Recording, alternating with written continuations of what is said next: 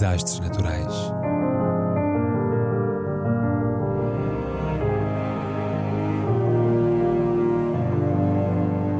Por António Araújo.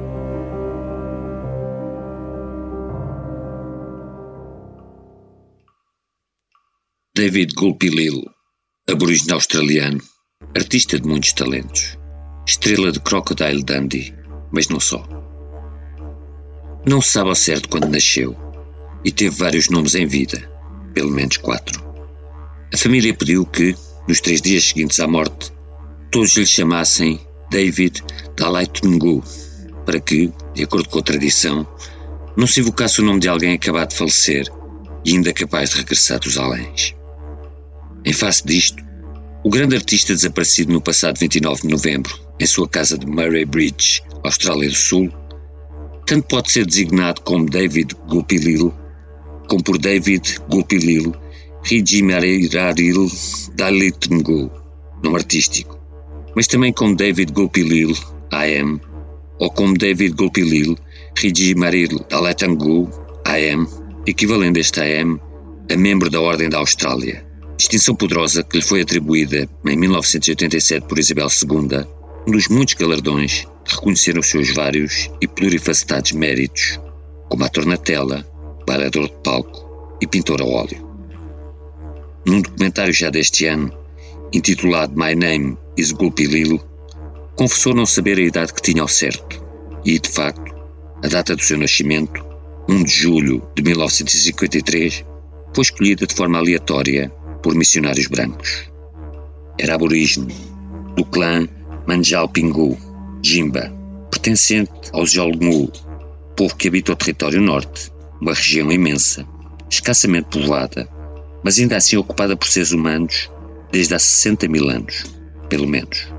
Para termos uma pálida ideia que nós, aqui nos Antípodas, não percebemos nada de nada do que ocorre nas lonjuras da Austrália, bastará dizer que Jimba é uma das muitas línguas do povo Yolngu, muito parecida com o dialeto de Jinang, mas não inteiramente coincidente com ele, e que os falantes de Jimba vivem numa área de 3.100 km, na margem norte do rio Goider, com os palrantes de Jinang habitarem o noroeste, os Jembarga no oeste e no sul, os Ngandi e os Diakui.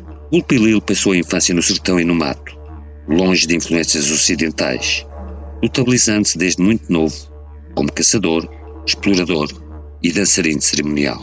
Frequentou a escola em Maningrid, também conhecida como Manandiga Carreira ou Manankuvan, uma comunidade aborígena cita a 500 km de Darwin e a 300 de Nabiru, sendo aí que o batizaram como David.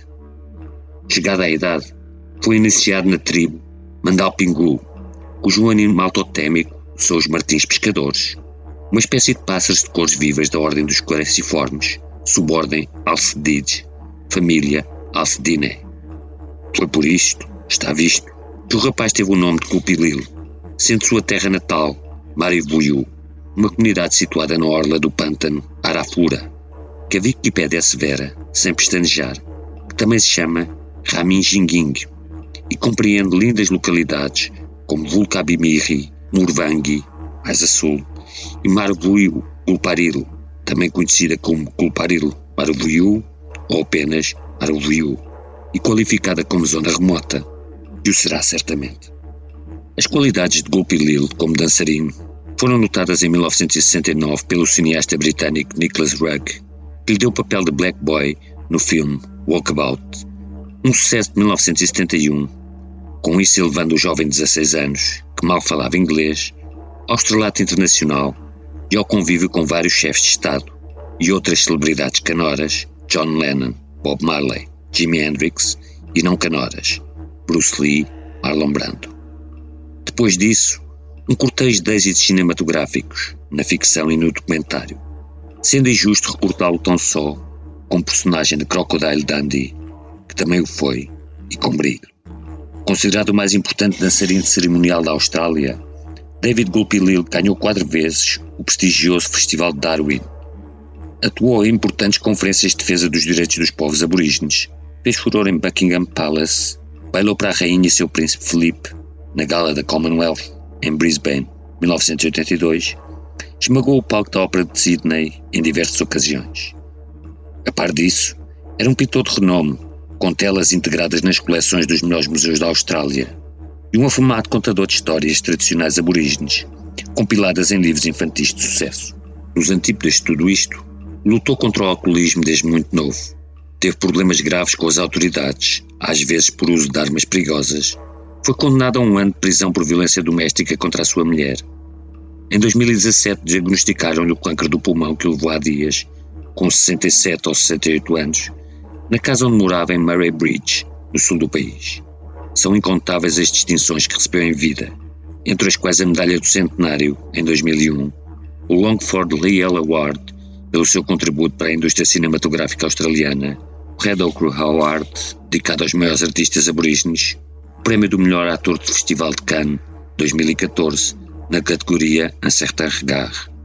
Com três companheiras, deixou sete filhos vivos, alguns dos quais tão artistas como ele. Que dizer tudo isto a 17 mil quilómetros de distância? Que dizer tudo isto a 17 mil quilómetros de distância? Talvez e tão só uma confissão de humildade. É tão vasto este mundo e nós tão pequenos em seu seio.